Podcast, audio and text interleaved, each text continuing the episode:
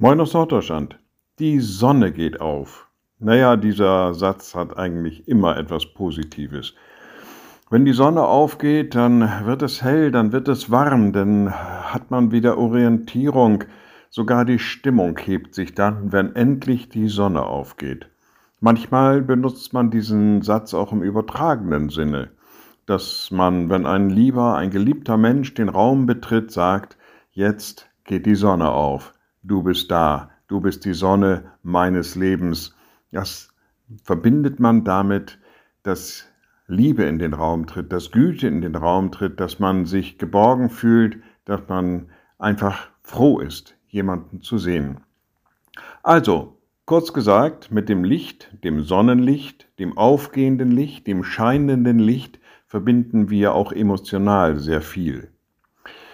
Im Epheserbrief steht an einer Stelle, die Frucht des Lichts besteht in lauter Güte und Gerechtigkeit und Wahrheit. Hier ist von dem Licht die Rede, das von Gott ausgeht, dass in Jesus Christus Licht in diese Welt gekommen ist, Licht in unsere Dunkelheit gekommen ist und dass dieses Licht tatsächlich besondere Auswirkungen hat. Hier der Schreiber des Epheserbriefs spricht von Güte, Gerechtigkeit und Wahrheit.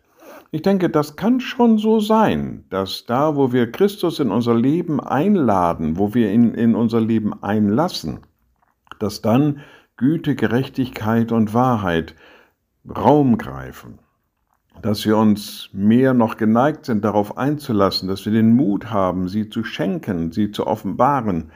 Und dann kann es durchaus auch sein, dass dann, wenn wir irgendwo hinkommen, jemand sagt, ach guck mal, Jetzt geht die Sonne auf, denn jetzt kommen Güte und Gerechtigkeit und Wahrheit in mein Leben. Naja, das ist natürlich ein hoher Anspruch, das muss man schon sagen.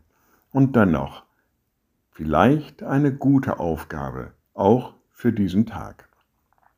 Liebe Schwestern und Brüder, ich lade Sie ein zu einem kurzen Gebet und anschließend zu einem gemeinsamen Vater unser. Allmächtiger Gott, guter himmlischer Vater, du bist in deinem Sohn in unsere Welt gekommen. Es ist Licht geworden in unserer Welt. Und wir danken dir dafür. Gib, dass wir dieses Licht weitertragen, dass wir zu diesem Licht werden, dass wir auch mit dieser Güte, mit dieser Barmherzigkeit, Gerechtigkeit und Wahrheit umgehen lernen und sie weiterschenken und damit ein Licht werden für unsere Mitmenschen. Und wir beten gemeinsam, unser Vater im Himmel, Dein Name werde geheiligt, dein Reich komme, dein Wille geschehe wie im Himmel, so auf Erden.